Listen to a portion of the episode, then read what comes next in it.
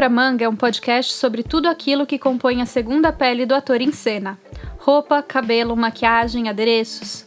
Meu nome é Laura Françoso e eu sou figurinista de teatro e ópera. Eu sou a Gabi Schenbeck e eu sou caracterizadora de cinema. Eu sou Ana Kiel, é pesquisadora do traje e figurinista de teatro.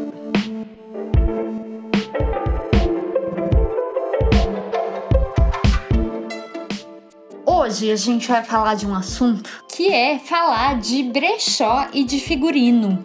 Então hoje a gente vai falar de figurinos que a gente cria com produzindo, né, em bazar e brechó, na boa e velha pilha de roupas ou no puro creme da curadoria vintage. E aí a gente vai falar um pouco de cada uma dessas coisas. Quando trabalhamos nos orçamentos de edital, que é mais apertado, ou no contexto do interior, né, que eu trabalho bastante, a Laura trabalha às vezes, as peças de segunda mão são muito, muito amigas dos figurinistas. E quando a gente trabalha com época, também. Então hoje a gente vai compartilhar um pouco sobre como é que é esse diálogo entre o que tem no acervo e o que a gente usa no figurino. Esse tipo de escolha de produção pode ser então puramente orçamentário, ah, a gente vai comprar de bazar e brechó que é mais barato, ou quando ele é uma escolha criativa, é, ele impacta bastante ali a narrativa e as histórias que se passam em épocas que estão ali não muito distantes, né? Que a gente tem mais acesso para comprar. Então é disso que a gente vai falar hoje. Acho que a primeira coisa é definir o que é bazar e o que é brechó. Eu adoro chamar o bazar de o saudoso Bacia das Almas. Sabe aquele lugar que você vai e aí tem pilhas e pilhas de roupa? Muito bom. Tem um aqui naquela. perto da antiga rodoviária de Campinas, que é, é um barracão. Aí você entra, você vai colocando a roupa em cima do braço, em cima do ombro. E aí a pessoa te dá o preço na hora, assim, ela olha a sua cara, olha a peça e fala, ah, sei lá, um real, cinco reais. Então, desde esse tipo de lugar, e quando a gente chama de brechó, geralmente é um lugar que tem uma curadoria mais especializada, que a roupa tá lavadinha, bonitinha. Inclusive, eu tô com uma roupa de brechó hoje que tá com um cheiro incrível, maravilhoso. É, então, por que, que é mais caro? Porque aquela pessoa garimpou, organizou, lavou, é, às vezes fez foto de um editorial e por isso que ela é diferente, né? A gente falou disso, que é é quando a pessoa já trabalhou um pouco por você, então por isso que é mais caro do que lá no barracão, na bacia das almas e colocando no ombro, abrindo picada no, com a faca, né? E aí eu acho que a gente pode começar falando um pouquinho das experiências de cada uma, né? Tanto profissional quanto pessoal, isso acaba aparecendo. Como que é é, isso que você falou, Ana, sobre a diferença, né, entre o, entre o bazar e o brechó. Eu gosto bastante de brechó e eu sigo alguns, assim, nas redes e tem um em especial que todo post deles tem alguém reclamando do preço das peças. Tem isso. Todo post. Sempre tem alguém reclamando, ah, imagina, mas isso não é brechó, mas é muito caro, e nananã. E eu acho que as pessoas não, não se dão conta, né, desse trabalho de curadoria e, e de você entender a peça que você está vendendo, né? Você saber de onde que elas vêm, o tratamento que você dá. E é uma loja, assim, que você não vai entrar e começar a espirrar, é, que vai ter um negócio mofado ali no meio, que você vai ter que ficar caçando num, num bacião das almas. E... Então, eu acho legal explicar bem direitinho mesmo essa diferença, porque senão a gente não, não valoriza o trabalho do amiguinho. Pois é, eu já passei, assim, por uma situação que eu tava num brechó procurando uma coisa para um figurino e eu vi um vestido de linho azul claro com uns bordados em branco que eu fiquei assim passada. Aí eu olhei o preço e falei, putz, não, não tá exatamente barato, né? Porque brechó não é a coisa mais barata do mundo, mas putz, tá bonito. Aí eu fui, dei a volta, continuei procurando, aí eu voltava, e eu voltava, e eu voltava para esse vestido. Eu falei, ai meu Deus, eu vou ter que experimentar esse vestido para tirar ele da minha cabeça. Aí eu experimentei, ele serviu. E aí eu falei, ai, gente, não vai dar porque eu nunca nunca encontrei nada como ele. Ele era único, ele era claramente feito à mão, né, por alguém, assim, não, né, foi costurado na máquina, mas assim, feito caseiramente por alguém, tinha marcas de ajuste. Então, assim, eu falei, cara, não existe outro vestido como esse no planeta. Ele vale esse dinheiro. Comprei e não me arrependi. Toda vez que eu uso, eu me sinto magnífica. Então, eu acho que tem isso, assim, né? Tem gente que às vezes implica e fala, ai, mas brechó é roupa usada. Cara, mas é uma roupa única, é uma roupa que você não vai encontrar igual em lugar nenhum, né? Então ela é super exclusiva, ela é super especial nesse sentido. Então, para mim, faz muito sentido que ela custe mais mesmo. E, e quando eu tô fazendo produções, eu às vezes eu vou em bazar também, dependendo do que eu preciso, mas muitas vezes eu vou em brechós muito específicos, porque eu falo, cara, eu sei que nesse brechó aqui eu vou achar o que eu quero. É, tem muito isso, né? De tipo, ah, então tal brechó vai ter esse tipo de coisa que eu preciso para este contexto artístico, né? Você vai meio que fazendo essa lista. Pois é, então tem isso, assim. Lá em Campinas eu ia muito no no bazar do. Como é que chama aquele bazar que fica do lado da Unicamp? A Ana Kiel conhece com certeza. Sobre a par. Clássico. Então, assim, já comprei muita coisa para usar de figurino lá. Até hoje compro coisa em bazar. Quando são peças mais genéricas, né? Quando, ou é quando você precisa de volume, tipo, ah, eu preciso comprar cinco camisas sociais para transformar em, em uma peça só muito louca. Ah, então vamos no bazar. E, então, assim, realmente é isso, depende da, do que, que você está procurando. E tem, inclusive, né, eu acho que tem uma terceira coisa que a gente não colocou na pauta, mas eu vou trazer agora, que é os acervos, né, que a publicidade usa muito e o cinema usa muito também, que tem coisas para alugar e que às vezes até vendem peças né? Então eu, eu conheci um acervo, eu vou até fazer o, o merchan aqui, o 1402 da Mariana, maravilhoso, assim, um atendimento muito especial, muito demais. Então ela aluga, mas ela também vende peças. E assim, é incrível, incrível o trabalho dela. Adorei mesmo. É, eu não, obviamente, não faço produção em brechó, né? Porque. Duh. É. Mas. é, mas o, o que eu gosto na experiência do brechó, que eu acho que é uma coisa que vocês vão se identificar super também, é a, é a experiência nostálgica dele. Eu acho que tem valores embutidos numa compra de brechó que você não vai encontrar em outro lugar. É, é você saber que você está pegando uma peça que já estava produzida, que ela não foi descartada para ser uma nova, né, um, uma zero bala. E, e, justamente por isso ela tem a vivência dela, é, tem esse lance do inesperado, né? De você chegar e você não sabe o que você vai encontrar no brechó. Você sai ali meio no seu tato, é uma coisa meio instintiva, assim, a, a busca no brechó. Eu acho isso tão é, instigante, é, é, tem uma excitação ali, você tipo, ah, eu vou ver o que que eu vou, o que chegou de novo nesse lugar e, e de fazer uma compra mais consciente, de conseguir já cortar um pouco esse elo do mal com marcas que, enfim, a gente sabe mil atrocidades do mundo da moda. E mas o aspecto da nostalgia para mim é o que pega mais, assim, eu sou o tipo de pessoa que eu amo um mercado de pulgas. Eu lembro que uma vez eu tava em um e eu cheguei numa barraquinha que tinha umas caixinhas de de joia, assim, umas caixinhas pequenininhas de anel, de brinco.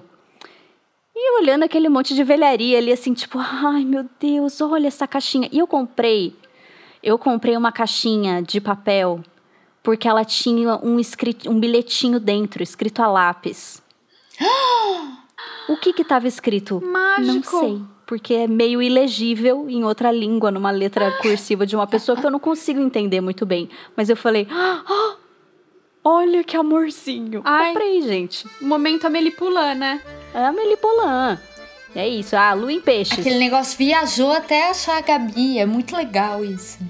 Nossa, total, total. E, e, é muito engraçado como às vezes, assim, eu acho que uma das dificuldades, por exemplo, que eu sinto em brechó é que nem todos fazem aluguel para você provar. Então, às vezes, você tem que comprar a peça que é num valor que não é exatamente baixo pra dar esse tiro no escuro e ver se vai dar certo. Assim, eu lembro que teve uma ópera que eu tava procurando um vestido para uma personagem e aí eu fui num brechó, vi umas opções e aí eu acabei levando dois. E era um brechó que não alugava, não, não fazia empréstimo, nada disso, tinha que uhum. comprar. Falei, ah, vou, vou comprar e vamos ver o que acontece. Só sei que um desses vestidos, a cantora gostou tanto que ela comprou de mim.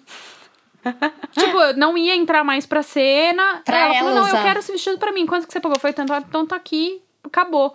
Entendeu? E ficou com ela.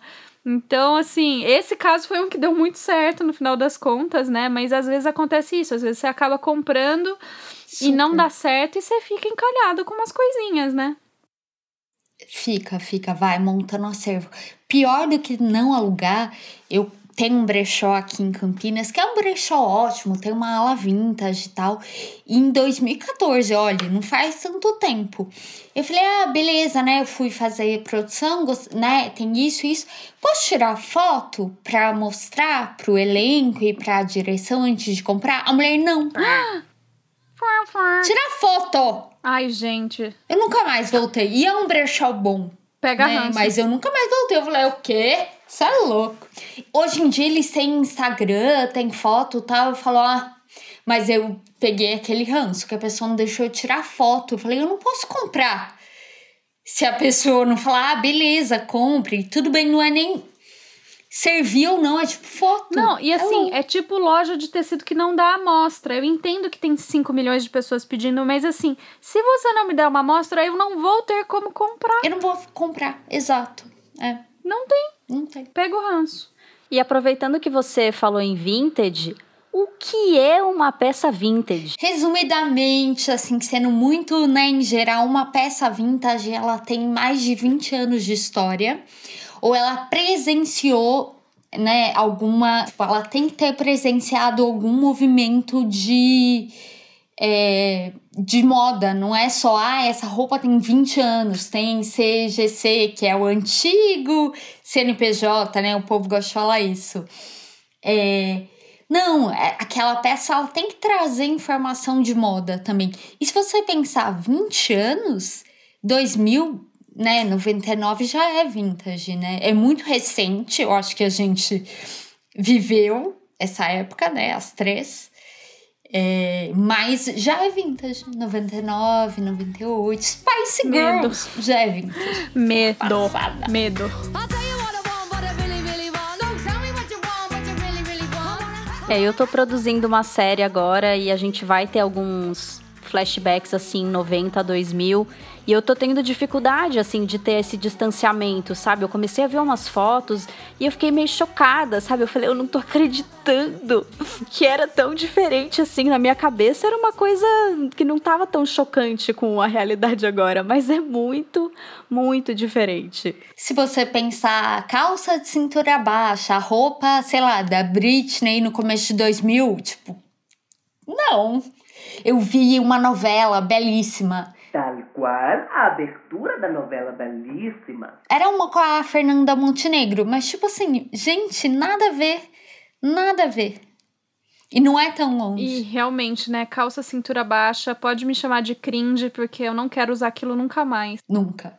Elas voltaram, gente? É verdade esse boato? Eu acho que tá oh, começando, God. viu? Eu acho que tá, tá começando. Ainda não voltou, força total, mas tá chegando esse momento. Mas você sabe como ela começou? Que o McQueen, Alexander McQueen, ele faz um desfile ali no começo de 2000 com uma calça muito baixa, que depois a Madonna usa até. E aí que a gente começa a ter calças muito baixas na na primeira década de 2000, eu tinha uma calça tão baixa que ela tinha um zíper na bunda. Eu tenho até vergonha. é, não foi o melhor legado que o McQueen deixou pra gente, não. Nossa. Poxa. Dentre tantas é. coisas, né? Mas eu acho que isso é muito aquela frase, é uma frase do James Laver. É, eu vou citar a frase até, mas mais ou menos ela fala assim: ah, que uma roupa muito antiga. Ah, achei a frase. Vou citar a frase.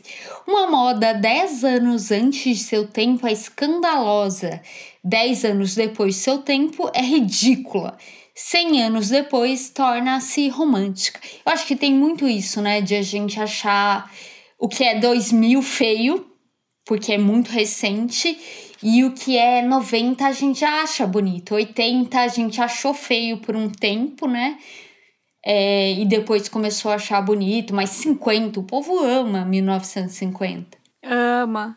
Olha, eu confesso que eu tenho dificuldade de gostar da moda dos anos 90 e da dos anos 80.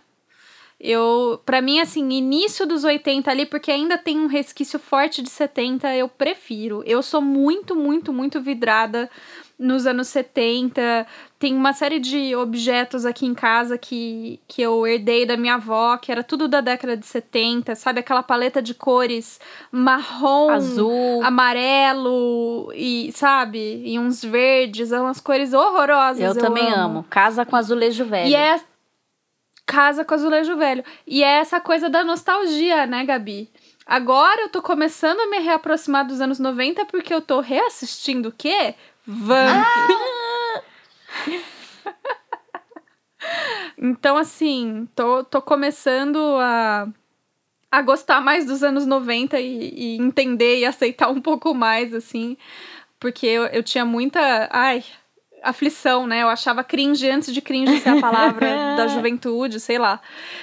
E, e eu acho até que a gente devia fazer um episódio só sobre essa novela, porque é muito é muito engraçada, é muito legal. O que que é aquela maquiagem da Natasha, sabe? Aquele batom. Eu lembro que assim, quando saiu essa novela, essa novela saiu acho que em 91, 92, eu devia ter 4 anos de idade no máximo. A gente era bem criança. A gente era muito baby, mas foi muito marcante pra nossa geração, porque eu até postei nos stories esses dias, ai, tô assistindo Vamp.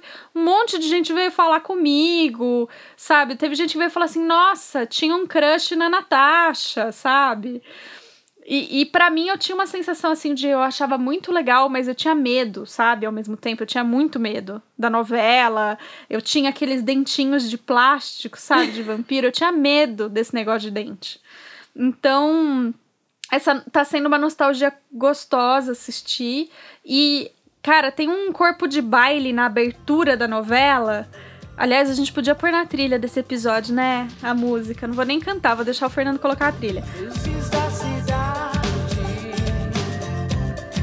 Olhos não aguentam mais. É, mas tem esse corpo de baile que aparece na abertura do programa que, meu, que figurino divertido, sabe? É muito legal, é muito legal. Eu acho que vale a pena quem não conhece, quem é da geração cringe, quem é muito novinho, Z, vale a pena ir Z. assistir. Geração Z, geração whatever, vai lá assistir, porque é muito legal, assim, muito divertido. Mas vocês chegaram a ver Confissões de Adolescente? Super. Eu vi não faz muito tempo e tipo, gente, que roupa era aquela? É muito vintage. Uns vestidos. Eu falei, que que é isso? É muito brechó e bazar, assim. E é vestido, florido, né? É- Também é 90, não, não lembro exatamente. Eu acho que é um pouco depois de Vamp. Mas, tipo, é muito diferente. E a gente viveu aquilo, né? Sim. E, e eu acho que outra coisa que é importante da gente falar disso de brechó, mas principalmente de bazar, é a dificuldade com roupa masculina, né? Uhum. É muito mais difícil você achar peças masculinas, geralmente é menor quantidade, e são peças, no geral, menos interessantes, né? Eu acho que assim, bazar, é, brechó que tem mais curadoria, você consegue achar peças mais interessantes, mas em bazar eu acho sofrido achar peças masculinas Sim. legais. Eu cheguei até a escrever sobre isso, né? Depois eu ponho o link. Mas, né, tem algumas hipóteses. Ah, então o homem, ele usa roupa até acabar. Eu vejo isso na minha casa, assim, que o meu marido tem uma camiseta com furo gigante. Eu falo, joga fora. Ele, não, não. E, E acho que tem isso, o homem não desapega o homem. Calma, não tô generalizando, né? Tô falando o cara de classe média, enfim, né? Tô dando um perfil aqui. Mas eu escrevi sobre isso, porque eu tenho mais de um amigo homem que compra super em brechó, assim, tipo, não só roupas super closeiras, mas roupa, tipo, que usa. É, Comum. roupa comum, sim, né? De calça e camiseta. Vocês me corrijam se eu estiver errada, mas eu tenho a impressão também que isso porque eu escuto alguns amigos falando, né? Ai, tipo, roupa de homem tem bem menos, bem menos opção, é mais sem graça, roupa de mulher é mais legal, você tem mais é saia, é calça, é shorts assim, shorts assado, camiseta, camisa, darará. E e eu acho que isso é uma coisa que tá ganhando espaço agora, até por a gente estar tá, finalmente num debate é, não vou nem falar mais inclusivo, vou falar menos excludente e, e da moda tá ficando mais andrógena de novo, que eu acho maravilhoso, acho um ganho para todo mundo. E, é, por exemplo, que nem a, a Calma São Paulo, que faz roupa sem gênero e fazem umas coisas estampadas. Ai, socorro, maravilhoso. É muito lindo. E, e eu, Manda um recebido pra gente, calma. Me nota. E eu acho que a- as gerações do futuro dos brechós vão dar bem mais sorte do que a gente buscando roupa Vão. masculina. Acho que eles vão ter essa sorte. é, eu acho que assim, tem um, um problema novo, que é a viscose, né? Hum, É, viscose não sobrevive tanto assim. Eu, assim, pela minha experiência Poliéster, coisa de É, poliéster. poliéster sobrevive mais porque a gente vai morrer, o poliéster vai continuar, né, gente? Ele é plástico. É, viscose, ela tende a, a ser uma fibra mais frágil, né? Ela forma bolinha, enfim. Ela tem, tem uma delicadeza, assim. Então, vamos ver o que, que vai sobrar de fato. Mas eu acho que isso que você tá falando da moda masculina é, é uma coisa que a gente herdou do século XIX, né? pensando ali um pouco naquilo que a, que a Gilda de Mello e Souza, do. do É, isso. Gilda de Mello Como que chama o Souza, livro isso. dela? Agora me deu branco. Ah!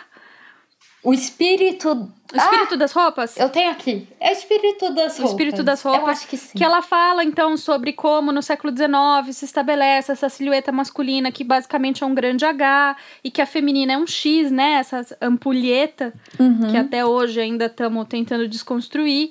E ah, no século XIX se forma muito essa ideia do, da sobriedade da roupa masculina, né? Porque se você for pensar em séculos anteriores, pensa, sei lá, de novo, né, gente? A gente tá sempre falando de um po- ponto de vista super europeu, eurocêntrico, porque a gente tá inserido nessa cultura aí. Mas É, tem um recorte muito, muito claro, tem, né? tem. Mas se você pensa na corte de Maria Antonieta e tal, os homens usavam roupas tão extravagantes quanto as mulheres. Uhum. E é depois disso, né, com a ascensão da burguesia, que se busca é, uma sobriedade masculina, né? Então as roupas vão ficando mais ajustadas, com menos detalhes, cores mais escuras. E isso, enfim, se estabelece muito fortemente principalmente na Inglaterra, né, e depois vai se espalhando para o continente europeu e acaba determinando até hoje o modo da gente se vestir, principalmente dos homens, que ainda estão lá nos ternos de cores escuras, preto, marrom, cinza, azul marinho. Na década de 70 ainda tinha, sei lá, um creme, um azul claro. Por isso que eu amo essa década de gente, maravilhosa. Então, eu lembro de uma aula de história da moda que eu tava, né? Aí as fotos, né, de, de revista, ou não sei se vocês já chegaram a ver foto de familiares na década de 1970. E eu lembro que eu falei, gente, como a gente encaretou tanto? Porque os homens usavam roupa justa, decote V, camisa aberta, o cabelo, né, de outro jeito. É, maquiagem, cabelo, peruca. É, então. Exato. E, e uma vez eu tava conversando sobre isso com a Malona, né? A gente tava falando, a gente tava vendo uns vídeos de. Acho que era de disco, sabe? Então aquelas roupas disco que eram super legais e tal. E eu tava falando, nossa, como encaretou, né? E a Malona só virou pra mim e falou assim: é a AIDS, né, amiga? Ah, é, faz sentido. É a AIDS, AIDS. porque precisa determinar quem é gay, quem não é, onde a doença tá, onde não tá. Então, assim, isso me fez cair umas fichas que foram bem importantes. Eu lembro de ver foto, assim, sei lá, de um, do meu sogro, que era um cara, um menino do interior, super, né, é, dentro. E aí, aí, nossa, Laura, é bem isso, olhar e quem é quem? Bateu, Bateu. né? Bateu. Eu tava também super nessa reflexão que eu assisti, sei lá, mês passado, 15 dias atrás, sei lá. Eu assisti o Houston. House. Maravilhoso. E que, né, enfim, maravilhoso. E eu não sei se eu tenho visto muitas coisas meio dessa época, mas me- assistindo essa série me bateu esse esse buraco assim de caraca, como essa esse momento dos anos 80 e dessas baladas e muita cocaína e, e aparecer a AIDS assim com essa força de você não saber o que, que é esse negócio meio blá, de repente devastou um- uma comunidade inteira é, como isso realmente definiu a época toda, né? Você vê que todos os grandes personagens é, de, de cultura e personalidades têm histórias que foram completamente mudadas nessa época, assim, definiu tudo depois. É, assim como o corona vai definir a nossa, já tá definindo, né, gente? Tem esse paralelo É. horroroso aí. Então, é, é isso. O rumo da moda agora também vai ser outro. É, voltando pra coisa do brechó, eu acho que isso que, que a gente tá falando tem muito a ver com o clichê da década de, né, começo de 2000 e agora, que até tem que entrar polêmica, que é, ai, roupa conta história, e, né, a biografia do objeto, e como que essa narrativa foi distorcida para vender roupa de segunda mão, que é ótimo, né? Eu sou super consumidora é, de conteúdo também, eu, eu acho super que a roupa conta história. Mas vocês acham que rolou uma banalização dessa frase? Olha, eu acho que sim, mas eu acho que na verdade a gente tá vivendo talvez um fenômeno maior que é das pessoas é, se darem conta da origem das coisas e do bastidor das coisas, né? Então, assim, a gente vive num sistema capitalista onde a gente é alienado daquilo que, que, as, que as coisas. que a gente é alienado do que é produzido né? A gente não sabe como as coisas chegaram, como é que se faz um microfone, como que se faz um, sei lá, um calendário, um celular, Um o que quer que celular. seja. Tô falando coisas aleatórias à minha volta, né? É, mas eu acho que as pessoas têm cada vez mais interesse por descobrir como as coisas são feitas e a sua origem e se reconectar. Então, por exemplo, Pra mim, isso de, ai, qual é a história da roupa ou o movimento, quem fez sua roupa, tem tudo a ver, por exemplo, com o movimento vegano. Tem. Porque, é, é- é- no fundo, são as pessoas olhando para esse mundo e falando: nossa, de onde veio tudo isso? Para onde vai? Como, o que, que tem sentido na minha vida? O que, que tá alinhado com os meus valores? Então, eu acho que, por exemplo, essa semana eu tava assistindo uma série da Netflix chamada This is Pop. Isso é pop. Que conta histórias de bastidores sobre a música pop. E aí eu tava assistindo, eu adoro, e eu tava pensando sobre, nossa, como eu gosto dessas histórias de bastidores, ou aquelas coisas que às vezes tinha na TV de, ai, como se produz uma caneta, aí vai lá na fabriquinha e mostra como. A gente adora entender isso, porque é muito É demais. louco, são coisas que a gente usa todos os dias e tem uma relação todo dia e a gente não sabe como aquilo surgiu. Então eu acho que tem a ver com esse fenômeno, assim, sabe? E claro que foi banalizado, porque o capitalismo faz isso. Ele vê uma tendência, uma coisa legal, aí ele mastiga, né? E regurgita como uma coisa pra você comprar mais, né? Pink money, tá tudo, tá tudo aí. Exato. Ah, ó, o termo que eu acho que me irrita muito mais é greenwashing, Greenwashing. né? Que, que é tipo isso de falar, ah, é do bem, compre, mas compre não é do bem comprar infinitamente, né? Greenwashing é, é, é referente à, à lavagem, assim, à coloração, é o quê? Eu não sei o que significa esse selo. Greenwashing quer dizer você fantasiar, vestir uma coisa de sustentável, que já é uma palavra que eu tenho reservas. É, mas é você dizer que uma coisa é benéfica para o meio ambiente. É, vixe, é, É tipo a sadia fazer hambúrguer vegano e falar compre porque é legal. É tipo, mano, ainda é a sadia fazendo, entendeu? Ainda é o meio de produção mais zoado que tem. É isso. É, o miojo passou por uma reestruturação, ele tem cores, a embalagem é fosca, é tipo, é miojo, é glutamato monossódico. Entendi. Mas é bonito. É, tipo o selo de cruelty Isso, free. Exatamente. Exatamente.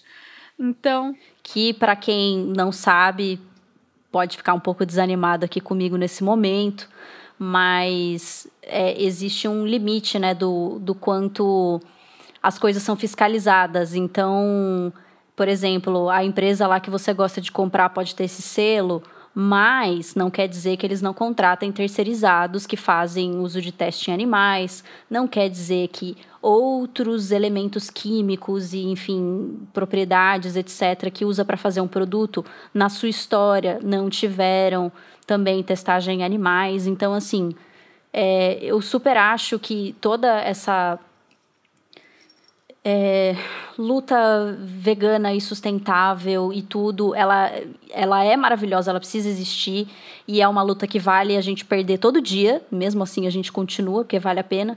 Mas é isso, assim, não, não sejam inocentes de achar que. Nossa, não tem um erro aqui. Com certeza tem. Com É, certeza. o problema é banalizar o termo, a luta, aquela trajetória, que eu acho que foi uma coisa que, que aconteceu nesse caso com o brechó. Ai, compre porque é. Né, enfim. Não, gente, peraí. Compre já é um problema. É, mas eu acredito muito nisso, eu bato o pé, eu convenho, eu, né, faço pregação do comprar em brechó. Eu adoro falar quando a pessoa fala, ai, que roupa linda. Eu falo, paguei um real no Bazar do Azul. então eu acho que é muito importante e por isso mesmo não pode banalizar. Tem um, um slogan do Roupa Livre, que é um movimento por essa questão que fala assim: a roupa mais verde é a que já existe. E eu acho que faz muito sentido. Esse é um bom slogan. muito bom.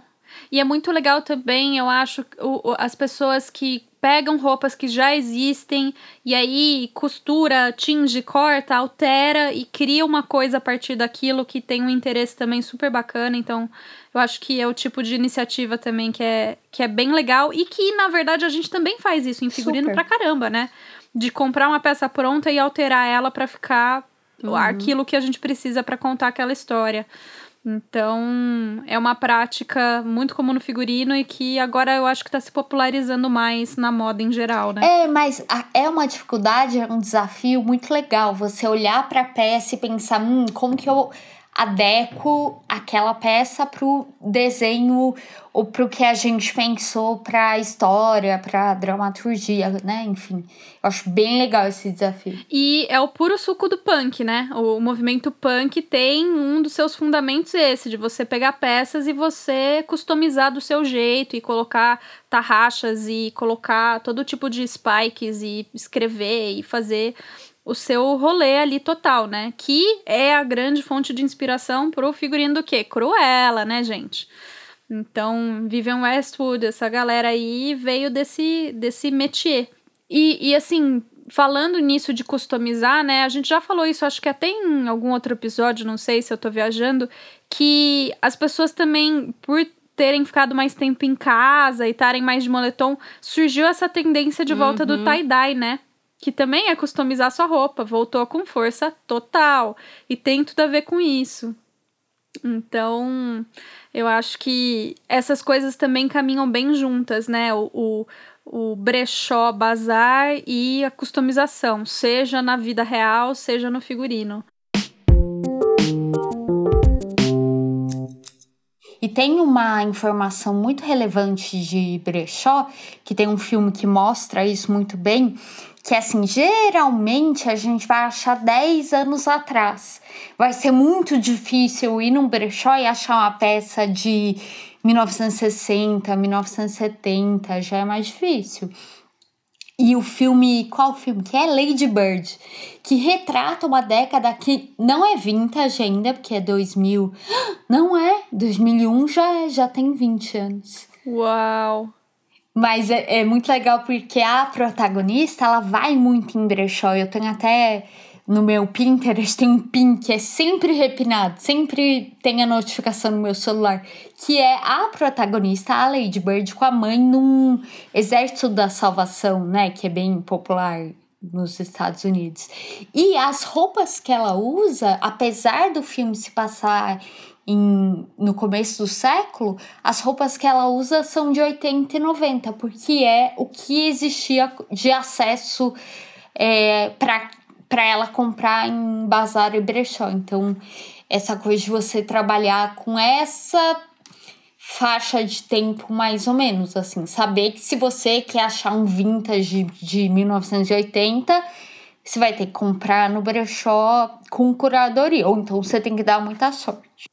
E eu acho que uma coisa que também é legal da gente mencionar aqui sobre isso de comprar peças em bazar e brechó para usar como figurino é que elas já vêm envelhecidas, né? Elas já vêm mais desgastadas, às vezes mais poídas, mesmo em acervo que aluga para publicidade, para cinema, tem peças cheias de buraco, porque às vezes você precisa disso pro personagem, né? Eu mesma para a ópera 3 minutos de sol aluguei uma camiseta preta, completamente surrada, cheia de furo. Quando eu vi ela, eu falei, perfeita, é isso que eu preciso, sabe? É isso. E eu acho que quer seja para nossa vida cotidiana, quer seja para o figurino, né? A, a coisa fundamental é isso. A, as roupas, elas contam histórias. Como a Ana falou, isso está super banalizado.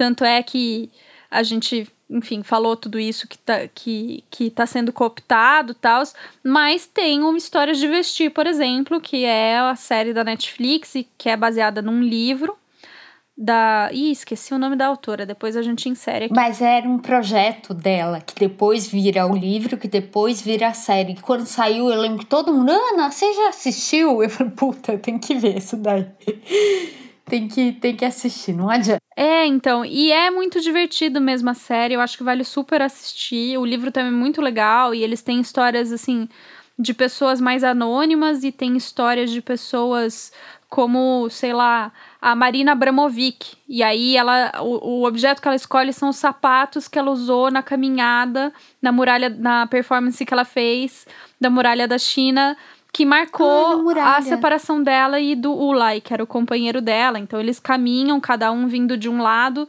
de uma extremidade da, da muralha da China, se cruzam, se cumprimentam e cada um vai pelo seu caminho e, enfim. É muito bonita essa performance e eu achei muito significativo ela mostrar esse sapato, né? Então, eu acho que é, é, o figurino é isso, né? Figurino é contar história e brechó é uma roupa que já vem com história. Então eu acho que é por isso que realmente atrai tanto os figurinistas, porque já ajuda, né? Já tem essa camada. Você já não, você não precisa fazer o processo de envelhecimento necessariamente, né? Então, por exemplo, né, nesse figurino que eu falei que a camiseta eu aluguei, eu precisava de uma, de uma calça de moletom que fosse surrada mas eu precisava ter mais de uma, né? Porque ele ia sujar possivelmente de sangue numa cena. Então eu falei, ok, eu vou comprar essa peça pronta de uma loja dessas, compro duas, três e vou envelhecer. E aí o que eu fiz foi lavar 500 vezes, jogar produto para descolorir, deixar pendurada secando com pedra no joelho para deformar. Então tem todo um trabalho aí que não precisa ter, né? Uma vez eu li uma pessoa que enterrou todas as roupas. Enterrou, botou terra em cima, depois tirou e ah, tá pronta. Então depois disso. É porque essa autenticidade, né, da, do uso da peça, tem umas coisas que você não consegue imitar, assim, porque a gente nem se dá conta, mas, ah, é, tem esses desgastinhos específicos que, a, quando você bate o olho, você não vai parar para olhar cada micro detalhe, mas a roupa vive desse jeito e, e ela acontece assim, é quase inimitável.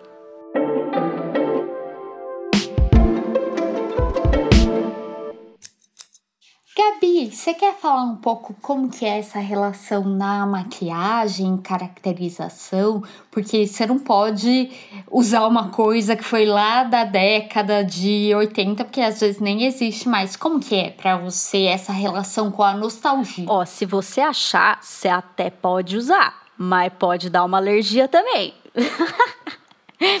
porque Tem aquelas é, que é, colecionam, né? Tipo, coisa. É lindo, mas tipo, não usa, é decorativo. É, não, é, é né? decorativo, mas é também um jeito de você entender a época, né? Porque é isso, você não. Tudo bem, não tem a, a arte final no rosto, né? Que seria, sei lá, a finalidade da maquiagem, mas você tem que tipo de tom que usava na época, você tem o tipo de embalagem, se era uma embalagem metálica, se ela é plástica, se ela é, sei lá, uma amostra, tipo. E isso tudo vão dando dados importantes, do mesmo jeito que o corte da roupa, que o, o tecido da roupa. E essas, essa coleção de objetos. Fala que tem umas coisas lindas, né, gente? Tem. Tem umas embalagens lindas. lindo. Aquilo é bonito demais. Principalmente, sei lá, você der sorte de encontrar umas coisas dos anos 30, assim, era tudo inspirado em Art Deco, gente. É coisa fina. Coisa fina e que era acessível, sabe? Então, era outra época mesmo. Depois que a coisa glamorizou e alguém. é, acho que a gente deve bastante isso a Helena Rubinstein, que falou assim: hum, isso aqui, tipo, vamos glamorizar esse negócio. E aí, enfim, fez uma pequena fortuna. Eu adoro as embalagens da Benefit. Que, tipo, sacou isso que você vai comprar porque é bonito. Eu nem Ai, sei são se o produto é bom. Eu acho tudo lindo e era meu sonho. Adorei. Vocês estavam falando do Histórias Vestidas. Né, o, o- a série toda tem essa coisa, né, bonita do, das histórias junto com cada peça, cada pessoa vai contando a sua e tal. Mas eu, o que eu achei mais me chocou, assim, de... "Ah!", foi o dos uniformes. Sim. Esse eu achei fantástico, porque eu pessoalmente sempre detestei uniforme e pra mim sempre foi uma coisa muito relação odiosa, assim, é tipo, ai, de novo esse negócio. E, e super mudou a minha visão da coisa. Eu nunca tinha parado pra pensar na, naquelas questões todas, assim, sabe, de você virar a pessoa que se destaca porque você tá com aquela aquele uniforme que simboliza, né? Sim. a, a ordem e o destaque ou a invisibilidade, né? Que era o caso da menina do museu. Nunca tinha parado pra pensar em nada disso. Mano, o cara que sai da cadeia, né? E aí Nossa. vai com a roupa toda grande, toda zoada, e vai comprar a primeira roupa como um homem livre. Eu acho que esse é o meu favorito, assim, que. Como que aquilo constrói a identidade da pessoa, né? Você olhar e falar, hum, essa roupa. É muito emocionante. Muito, Isso é. muito. Nossa, esse episódio eu chorei pra caramba. Chorei muito. E é, é isso, né? A gente às vezes toma as coisas de um jeito muito banal, né? Então, isso que você falou, ah, eu não gostava de uniforme. Você, você usava uniforme na escola, Gabi? Usava, eu odiava. É, então eu acho que pode ter isso. Por exemplo, eu nunca estudei em escola que tinha uniforme. Eu estudei sempre escola de, de pai e mãe hippie, né? Ai, tia Lelê. maravilhosa. E aí nas minhas escolas nunca tinha uniforme, então pra mim é uma coisa muito doida assim. Nossa, como é que é isso? Eu acho que inclusive o meu estilo pessoal de usar sempre calça jeans e camiseta é isso, é, um- é o meu uniforme, né? A gente também acaba, ainda que não seja uma coisa, um signo oficial, como é, sei lá, um uniforme de um bombeiro, um policial, ou um médico, é, a gente também cria os nossos próprios uniformes pra vida. Acre. Mas eu lembro, eu estudei numa escola de freira que eu odiava, enfim. Aí eu desenhei, porque eu desenhava sempre cinco pessoas, tipo Spice Girls. Então eu desenhei cada um do, da, daqueles. das personalidades, né? Scary, Posh, Sporty. É, só que com uniforme. Então, assim, tipo, a roupa. Né, o mais fácil era a Sport Spice, mas, tipo, eu desenhei cinco. É, como que o uniforme poderia ser dentro daquelas personalidades. Nunca usei, ainda bem, né? Que minha mãe. A pessoa era figurinista já, né? Desde sempre. É, eu, eu não, gente. Eu era o tipo da pessoa que eu botava a roupa do uniforme do avesso ao contrário. Rebelde. É, eu realmente odiava. É, eu, é, eu acho que você era uma mini cruela, você viu no filme? Essa cena que ela usa o uniforme também da vez? Me identifiquei total. E em bazar, às vezes tem uniforme, mas é difícil porque é uma coisa cara, né? Tipo, que você paga muito e a criança, o adolescente, ele usa até acabar, né? E aí, senão o irmão herda, né? Irmão mais novo, irmã mais nova. Um clássico. Um clássico. Nossa, minha mãe tem uma camiseta de escola que a gente usou pra dormir, as- né? Eu tenho duas irmãs, então as três filhas usaram e não estragou. Tem que reaver Ó. essa camiseta.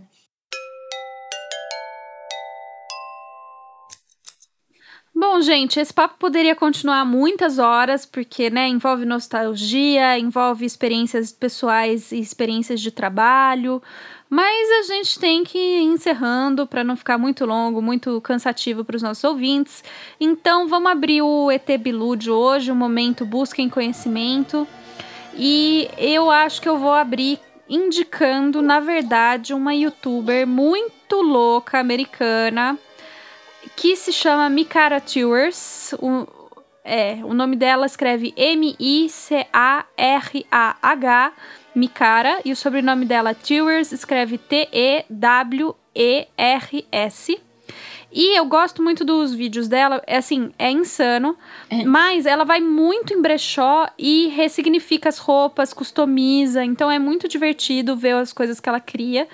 E não esperem aprender coisas assim muito certinhas lá, porque ela fala: ah, corte uma fita do tamanho de três barras de chocolate. Entendeu? É, é assim. É, é comédia, mas é muito criativo e é muito legal. Então, essa é minha recomendação para o Busquem Conhecimento de hoje. Ana, e você? Qual que, você, qual que é a sua indicação? Bom, eu sou muito brecholenta, então é difícil citar um. Eu organizei para trabalhar um perfil do Instagram que assim é para isso, é para trabalhar, para seguir, que chama arroba brechó do figurino. E aí eu sigo todos os brechós de onde eu compro, de onde eu pesquiso para figurino, enfim. Então, não precisa me seguir, não é isso, é dar uma olhada lá no, em quem eu sigo, quem eu estou seguindo. E se for para destacar um, eu destaco arroba saindo do armário, que é da Talita, que é lá de São Carlos, é, envia, né? Acho que nessa época tá todo mundo enviando, mas que também é figurinista. Então isso é legal. Ela tem um brechó e é figurinista. Então essa é a minha indicação. E para os amantes da maquiagem, a dica de hoje é uma série nova, é uma série doc da BBC que chama Makeup a Glamorous History, né? Maquiagem é uma história de glamour. Marromeno, né? Não é muito glamour assim, não, mas tudo bem. E é, é, quem guia a série é uma maquiadora inglesa que chama Lisa Eldridge. Eu sou apaixonada por ela, acho ela pessoa elegante, não sei, ela tem um tchelelê pra mim. E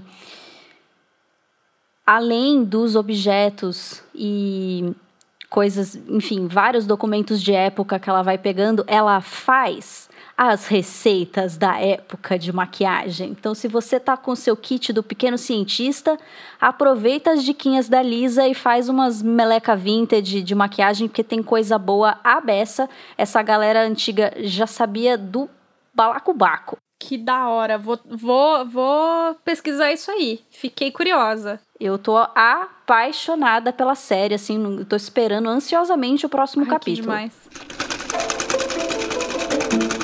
Então é isso, esse episódio que é, rende pano pra manga pra caramba, como vocês puderam perceber. Acho que somos entusiastas. Desculpa, eu sou muito ridícula. Eu amo brechó, amo, amo o assunto. Então, se vocês quiserem falar mais disso, coloquem lá no nosso Instagram, que é arroba pano pra manga podcast. Se você gosta de ouvir o Pano Pra Manga, considere apoiar a gente. A partir de R$ reais, você já ajuda o podcast a acontecer e de quebra ganha algumas recompensas. Visite o nosso apoia.se.com.br barra pano pra manga e conheça nossas metas e recompensas. Ou faça um pix pelo nosso e-mail panopramangapodcast.gmail.com E se você não puder ajudar financeiramente, ajude a divulgar o podcast nas redes. Fools rush in. Esse programa teve roteiro e pesquisa de Laura, Gabi e Ana. A edição de conteúdo também da Ana e a edição de som. Identidade sonora e finalização é do maravilhoso Fernando Sagal. the